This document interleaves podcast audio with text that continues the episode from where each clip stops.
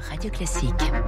7h24 sur Radio Classique, l'heure de l'info politique avec Marcelo Vesfred. Bonjour Marcelo. Bonjour. Marcelo du service politique du, du Parisien. Votre thème, c'est l'exécutif englué dans la période de réserve.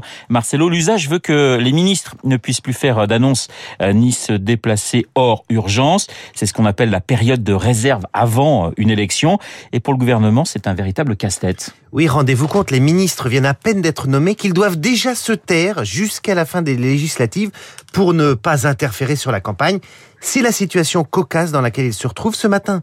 Par exemple, le gouvernement est convoqué à Matignon pour la distribution des feuilles de route, un ministre par ministre, mais on ne saura pas ce qui est demandé à chacun d'entre eux.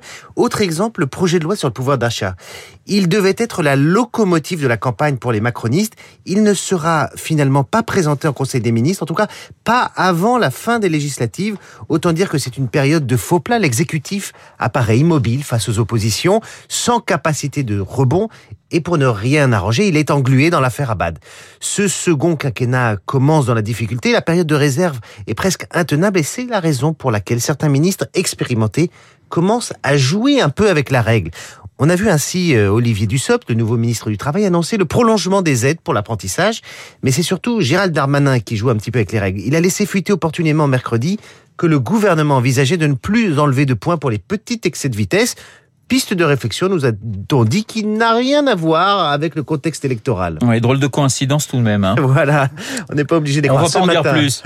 Ce matin, dans nos colonnes, le même ministre de l'Intérieur nous accorde d'ailleurs une interview au vitriol sur la gauche qu'il appelle communautariste. Il réagit en fait à la décision du tribunal administratif de Grenoble de suspendre l'autorisation du burkini dans les piscines de la ville. Au passage, il vante les mérites de la loi contre le séparatisme et donc son bilan, ce qui fait aussi partie des exercices interdits. Dans ce contexte, c'est vers le président que tous les regards se tournent dans la majorité pour reprendre la main, car lui, figurez-vous, il n'est pas soumis à la période de réserve. Cela tombe bien quand il sera rentré euh, du fort de Brégançon, où il se repose en, moment, en ce moment.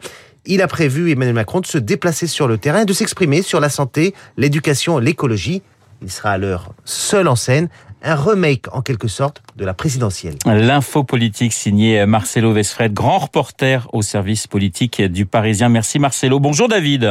Bonjour Renaud, ça va bien? Mais ça va très bien quand je vous entends. La revue de presse et les titres de la presse avec David Abiker.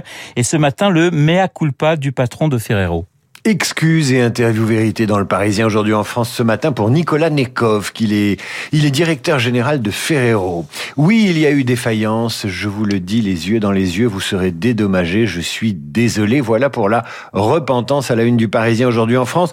De son côté, le Figaro accuse. Rien ne va plus dans le Paris d'Anne Hidalgo, circulation, dette, saleté, urbanisme et un édito cinglant contre la maire de Paris signé Vincent Trémollet de Villers.